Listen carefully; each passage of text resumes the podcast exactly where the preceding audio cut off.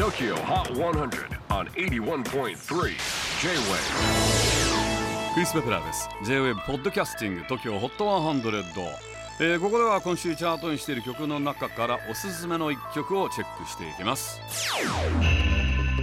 今日ピックアップするのは54位に初登場。シンシアフィーチャリング Ocean from the Blue 1615 2021年にファーストシングルをリリースしたのをきっかけに本格的に音楽活動をスタートしたシンシア。